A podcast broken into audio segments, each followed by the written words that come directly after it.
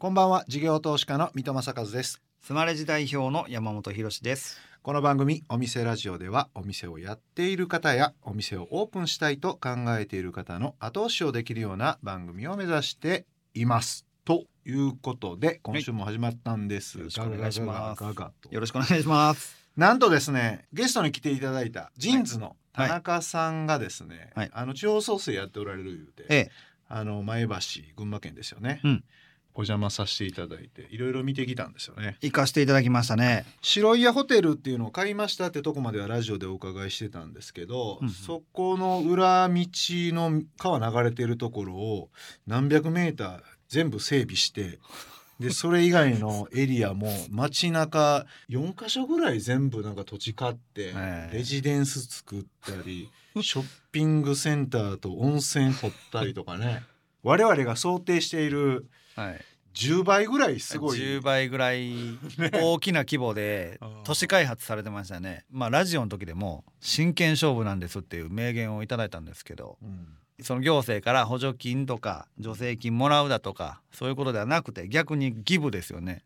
寄付するなりその道をねあの自分のお金で整備して提供するだとかっていうもうギブの精神なんです言ってまた言ってはりましたね。水戸さんどうですか？全部見てもらってこの地域に対して俺真剣勝負してるでしょって言われました、はいはいや真剣勝負ですね。僕も頑張りますっていうことであそこであの真剣勝負をするの会っていうのをちょっと作りまして。真剣会ですね。真剣会を我々もやっていこうということで。真剣会を発足したんですよね帰りの電車で。いやだからお店ラジオはそういう方々にねいろいろと登場してくださってるんで、ぜひ聞いてる方もねうん。本当にあの起業家としての生き様みたいなのをええ。勉強していただきたいなと思いますよね。ね。はい。ということで本日のゲスト、はい。えー今日どんな方でしょうか？はい。日本で一番有名なお花のサービス。うんの社長さんに来ていただいてます。花キューピットですよね。はい、みんな知ってますよね。そうですよね。あの我々世代はラジオでもテレビでも花キューピットそうですよね、はいって聞いてたんですけどその花キューピット株式会社代表取締役社長吉川昇さんがこの後登場ですさあお店ラジオオープンです。ゲストは花キューピット株式会社代表取締役社長吉川昇さんです。よろしくお願いします。よろしくお願いします。あの花キューピットさんが最初にあのビジネスをこう作ったところからあの、教えていただければなというふうに思うんですけど、あのありがとうございます。あの実はすごく古くてですね、うん。今年あ来年の4月に70周年なんですね。へえでその頃はえっと名前がですね日本製菓通信配達協会と言いまして、通信が入るんですね、お花生ものですので。お花を遠くに届けるとうんいうことがなかなか昔はで昔はできなかったと。うん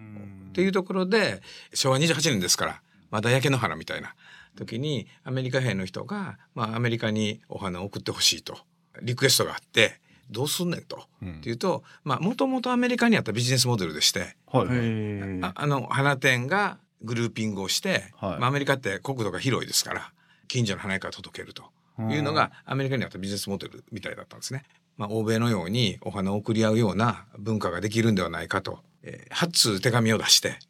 ははい、地域の、うん。まあ、ナンバーワン店8店舗に出してでこんなことをやるやりたいと。って言って、えー賛同してもらって最初は22店舗から始まったって言って聞いてます。えなので創業者の方はもともとお花屋おさん花屋さんです。かはい。で自分もやってるし仲間も集めてあそうです。かはい。なるほどなるほど、アマゾンみたいなことを昭和28年からやってると。うんうんまあ近くから届けますから今日言ったら今日届くわけですね。そうですよね、はい。だから大阪でネットを介して頼んだらそれが東京のお客さんの近くの花屋さんにオーダーが通って、おそうです東京の花屋さんが届けると。お客さんから見たら大阪の店舗で頼んでるように見えるけどってことですよね、はい。そうです。でそれを吉川さん見られてすげえなとなってジョインしていったってことですか？そうですね。柿業界全体右肩下がりで、うんで若い子も花離れしてて、花キュービットのブランドもおちょっと古くなってきてると。なので、まあブランドをリブランディングする、シートは全体、柿業界全体どうやってお花の量を増やしていけるのかうんみたいなことをちょっと一緒に考えてくれよと。って言われまして、うんで、お花のことなんて全然分かってうんないです。もともと IT だったんで、うんうんえーじゃあちょっととりあえず見させてもらいます。面白かったらやりますみたいな感じで、えー入ったら今の今日いたら今日届くようなことになってると。まあ、シェアリングエコノミーになってると、確かにそうですよね。えー店の在庫使うわけですから。っていういうところではこれ面白いですねでぜひいろいろさせてくださいとって言って56年前から社長やらせていただいてる感じ五六年今から五六年はいそうですか。はあ。どういったところを変えていったりとか、吉川さん流みたいなのを入れていってるんですか？そうですね。あのお花屋さんのいいところはピュアで、うん。えーそのお花に対してはすごく真剣に取り組んでらっしゃるんですけど、えーお花自体はずっとそんなにえー変わってるもんではない。多分10年前もバラでしょうし10年後もバラなので、バラ2.0みたいなことってならないですもんね。はい、今にも多分20年後もあるでしょうしいい意味で言うとトレンドに左右されない商売。で違う意味で言うとトレンドを気にしなくてもいいと話になってくるのでじゃあスマホが流行ろうが今で言うと Web3.0 になるとか NFT になるとかいうそういうなんていうのあ全然関係なくても知らなくても仕事ができるという話なのでお客さんの思考が変わってきて買い方も変わってきてなのでやっぱこの辺のギャップが多分出てきて若い子たちも含めてなかなかお花に接してもらってないのであ私としてはその今のビジネスモデルをピュアにどう知ってもらうかーいいところを抽出して知ってもらうかそれを知ってもらうことによって花キューピットの存在を知ってもらって、まあ、お花買う時はうちで買ってもらうとうん。いうようにしていくっていう、まあ、とりあえず外に対してどう発信するかっていうのが多分僕の役目だなと思う。マーケット的にはほっといたらあの入れ替わりはないけどずっとこうし人口が減る減れば減るほどシュリンクしていくような業界にあるのはあるんですよね。だからそこをどうするかってことなんですね。あの特に1世帯あたりの年間の、まあ、お花の使用量って、まあ、どんどん減ってきてまして、うんい一時期まあ1万2,000円とかあったんですけど今も1万円切ってきて8,000円へー前後に多分なってると思うんですね1世帯あたり。うんその中で60歳以上が1万円以上買ってるんですよ。ああなるほど。でそこから下は平均以下で特に10代20代になったらもう1,000円とかあー2,000円とかいう世界になってくると。それなんでなんですか？昔はそういうカルチャーがあって、えっと、一つはその家に人が来てたとうん昔は。うん何々君遊ぼうも含めて、えー応接場もあって客間もあって、えー遊びに来てたとだから家に人が来ないので多分装飾的に飾るということが必要じゃなくなったと。自分向けになったはい、一番安い多分インテリア商材だと思うので。えそしたらどういうタッチポイントをこう作っていこうとされてるんですか、そうですね。あの基本的には、まあ、できるだけお花に接してもらう機会うん。が必要だと思ってるので「モノビ」っていうんですがあのモノモノビアニバーサリーの日ですね、はい。だから母母の日が一番大きいんですけど、えーそういうそのアニバーサリーの日をですねできるだけたくさん作っていかないといけないんだろうと、うんっていう、まあ、お花がもらえる日みたいなものをできるだけたくさん作っていくと。まあ、それとあのできるだけいろんなところに僕たちも、まあ、協賛を、まあ、細かくさせていただいて、うんえースポーツイベントであるとかあいろんなところで、えーまあ、お花が必ず見れるように、うから、えー触れるようにみたいな感じの機会を、まあ、いろんなところで出していくと。今そのお花業界っていうのがどんな風になってるのかもちょっとお伺いしたいなと思ってるんですけど、我々がまあ街をこう歩いててみると、まあ、パパママショップみたいなお花屋さんっていうのが昔からあって最近は青山さんみたいになんかこう駅の構内にもドーンとお花屋さんがあったりとか多少業界も変わっていってるのかなと思うんですけどでも一方でなんかすごくメジャーなチェーン店みたいな飲食店みたいにとかコンビニみたいなああいうのはないですよね。やっぱりあの1店舗1店舗がそんな大きくないですね。そうですよね。はい、で、えーまあ、大きいのは日比谷花壇さんであるとか、うんまあ、大阪だと佐藤花店さんであるとかあとは、まあ、す今お話しあった青山フラワーマーケットさんであるとかっていうところで、まあ、本来商売って人が集まるところに店を出すとうんいうのが商売なんですが結構地域密着の地域で、えーずっとご商売をされてる名店がやっぱりお花屋さんは多くてですね結構お花屋さんって何代も続いてらっしゃるんですね。我々の加盟店も本当に古くからやられてるもう慶応元年からやられてるようなお花屋さんもはいあったり屋さんみたいな。はいもうするんですよ。はああのお城の庭師から始まってみたいな。えーでそう考えるとやっぱりおぎゃーって生まれた時から亡くなってもずっとお客さんなんですよね。出産祝いでお花がもらえてうん。次小学校入学祝い卒業祝いで入社祝い結婚して、えー出産祝いもらって退職して、えー還暦なって古希なって米寿なってお通夜なってお葬式なって3回忌なって7回忌なってあなる13ほど。回忌なって。生まれてから死んだで後もか。でお孫さんかあひひ孫さんかがお盆になったら仏壇にそれからお墓にお花を持っていくわけですよね。面白いな。そうか。でも言われてみたらそうですね。これってものすごい強いと思ってるんですね。ずーっと何世代にわたりお付き合いが続くってことですかその地域、はい、だから地域を大事にして、えー店に来てるお客さんを大事にしてでそれをすることによってずっとなくなってもお客さんである嗜好品ってなかなかないので。そしたら大手がガサッとそういうところをまあ繰り返していくまあ言い方よくないですけどっていうことはやっぱりなかなか難しいんですかね。難しいと思います精ね。神的な参入障壁っていうか、古くからのお付き合いみたいなところで。ありますね。あのなのでまあ我々みたいにそのその本部というか株式会社みたいなところが全国からのアニバーサリーのお花をうん一手に受けるとみたいな仕組みをまあどこかがうん新しい形で作ったりしていくと、まあ可能性としてはあるとは思いますけどけどまあそそれも並行して我々やってるのでお送りしているのは吉川さんセレクトの一曲。なぜこの曲を選ばれたんでしょうか？これ平井大さんの「はい題名のない今日」という曲なんですけど「何気ない日常に花束を」っていう、まあ、歌詞がすごい素敵で、まあ、こういう世界観が我々としては普通になってくれればあのいいのでこの曲を選ばせてもらったっていう感じですね。何気ない日常に花束をってねむちゃくちゃ素敵な言葉でなんかこうあれでしょうね。生活とか人生を豊かにしてくれるみたいな。なんかお花ってなんかそういう不思議なところありますよね。はい。もうそう言っていただけるとあの花買って帰ってください。なんか体感ですけど私ヨーロッパに住んでたこともあるんですけどやっぱりヨーロッパって花多いですよいいねですね。そういうなんかカルチャーもうちょっと作っていった本当ハッピーななんか社会ができるって感じします。フラワーバレンタインデーっていうのもまあ頑張って業界上げてやってたりするんバレンタインですね。はい、フラワーバレンタインデー、はいあの欧米ではバレンタインっていうのは花が一番売れる日男子が女子にあげますみたいな。でなんかそれをこう10年ぐらい業界でいろいろやってて、まあ、やっとこそはちょこちょこ皆さん知ってもらえるようになってるのでけどなかなかやっぱりおおっしゃるように、おまあ、ヨーロッパは文化ですから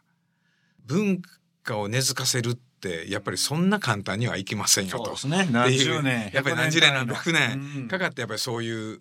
形になってるわけですから、うんやっぱり腰据えて腹据えて本気でやらないと、なかなか難しいかなと思ってます。えーお送りしたのは平井大さんで題名のない今日でした。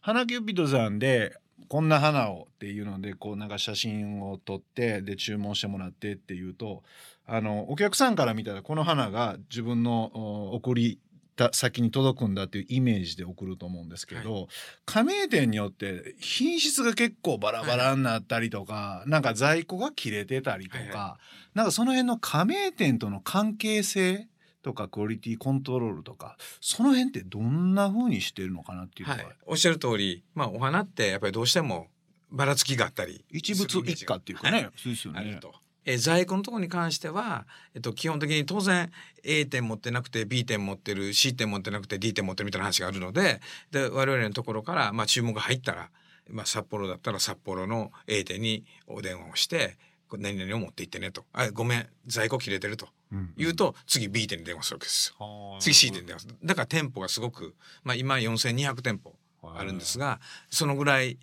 ないとやっぱり10店舗20店舗じゃなかなかしんす。ともう一つその品質のところはできるだけ同じクオリティで同じようなものがきっちり届くような仕組みやっぱり作っていかないといけないと。なのであのカタログ商品みたいなのを作ってましてこういう火災でこういうデザインでこういう器でっていうのを商品企画うんをしてましてで、まあ、母の日とかはあの商品こう作ったりしますので母の日講習会っていうのをですねあ全国でやってですね。今全国で56支部に分かれてるんですがその56支部にその技術員の方々がいらっしゃってレクチャーをしてでそれを持って戻ってまた4200店舗全部に対してですね指導していくと。なるほど。っていうのをできるだけまあそれでも日々いろんなチェックをしていかないと大変ですけど。そうですよね、はい。なんかあのイメージで言うとフランチャイズほどその関係性が結びつきが強いとか指導しやすい状態じゃないじゃないですか。だから例えばわかんないですけど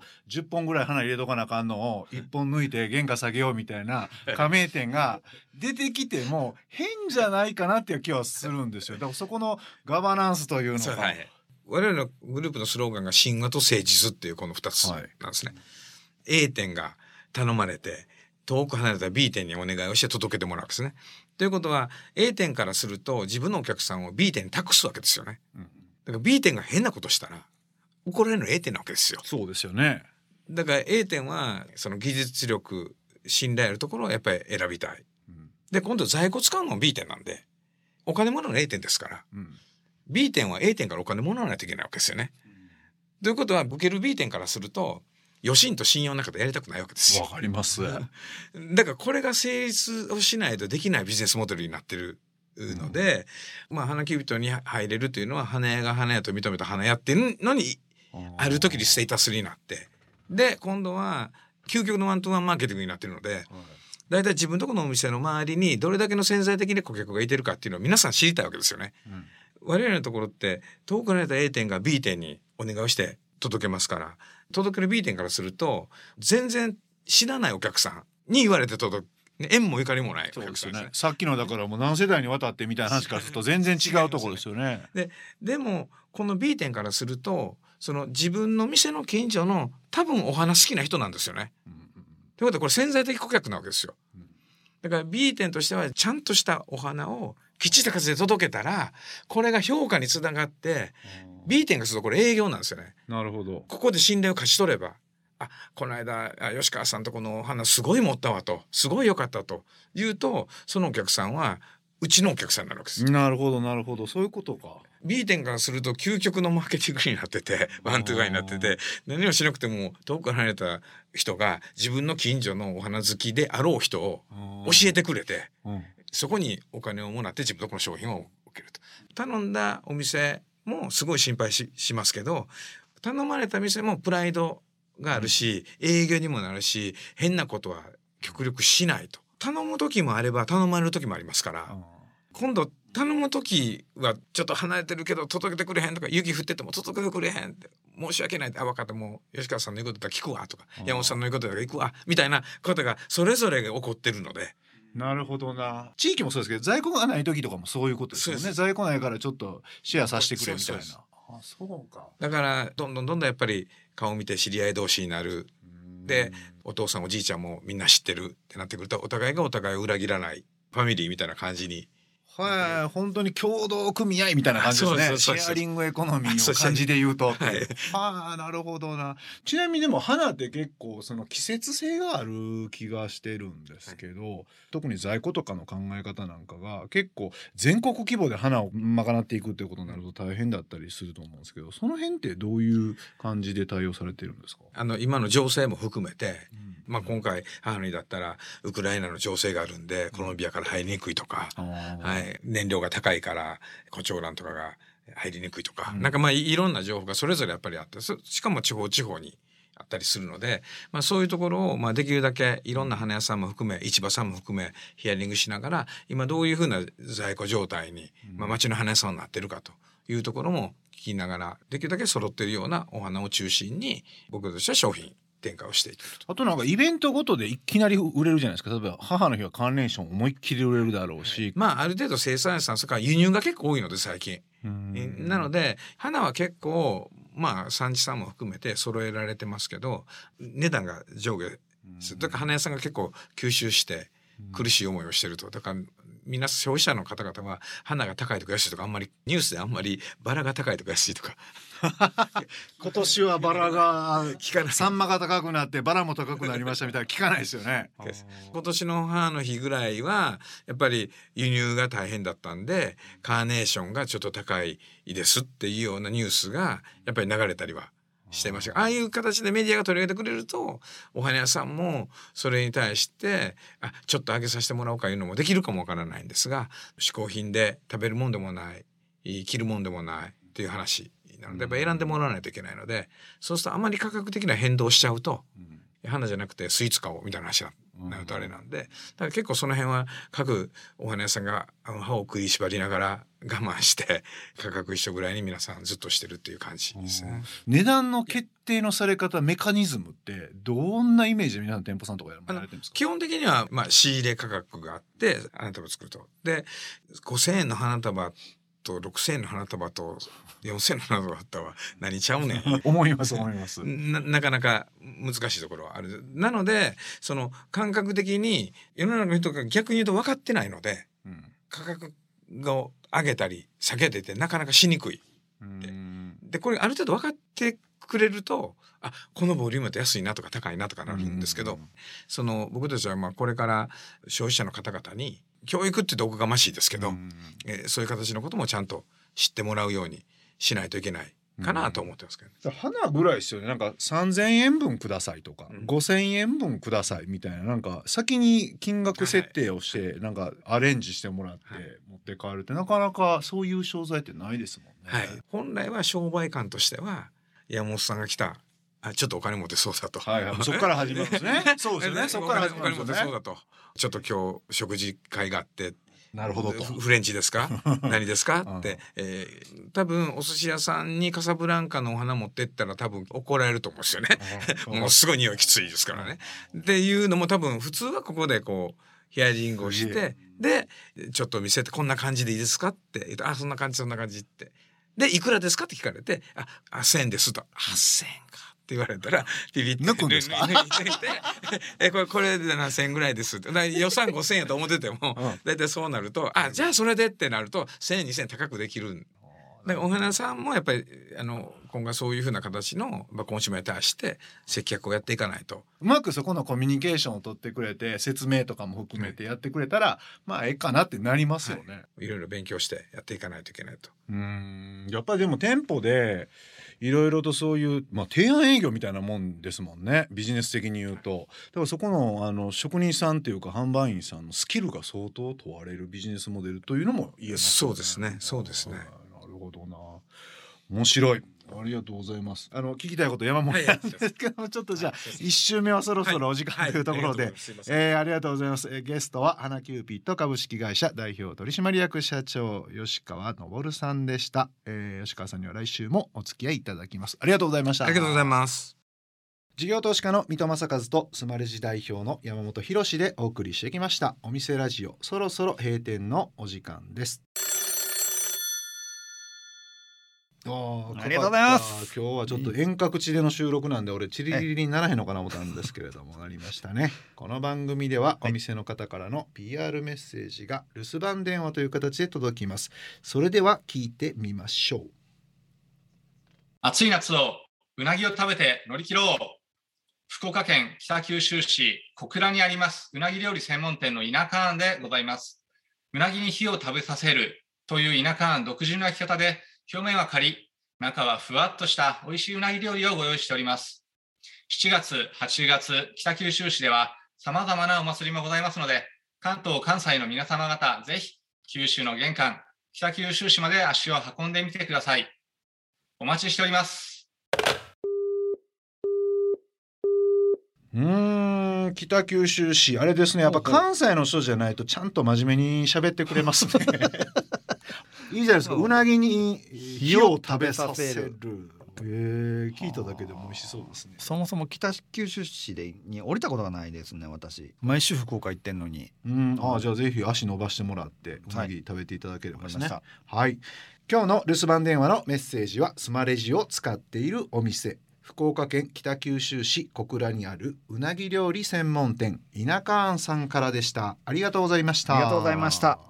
ということで山本さん。はい。今日のお吉川さんのお話いかがでしたでしょうか、ものすごいユニークなもう独特のあの配送ですよね僕の友達があの花屋ずっとね高校卒業してからずっとやってるって、配送でやっぱり土こぼれたりとか、うん。あの花がぺちゃんこになったりとかでクレームが結構多いとうん。いうことで、通販をやりにくいねんって20年前からずっと言ってはってそうやっぱ花キューピットに加盟してないからでしょううね。ん、だから指導受けてへんからじゃあ。そうですね。うん。まずは花キューピットさんの入ったらよかったのにな。そうですよね、うん花キューピットさんにやっぱり認証してもらわないとダメなんじゃないですか。いや本当クオリティを。はい本当ですね。なるほどね。ねはい、えー、来週も花キューピットの代表取締役社長吉川昇さんにお話をお伺いします。そしてお店ラジオでは番組の感想や我々二人に対する疑問質問など皆さんからのメッセージをお待ちしています。メッセージの宛先はメールアドレスお店アットインター FM.jp お店アットインター FM.jp までお送りください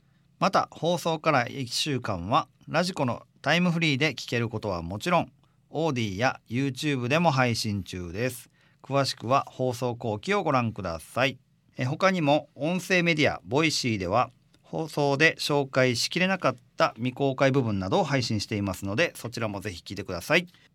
それではお店じまいにしましょう。ここまでのお相手は水戸正和と山本博史でした。お店ラジオまた来週ご来店をお待ちしています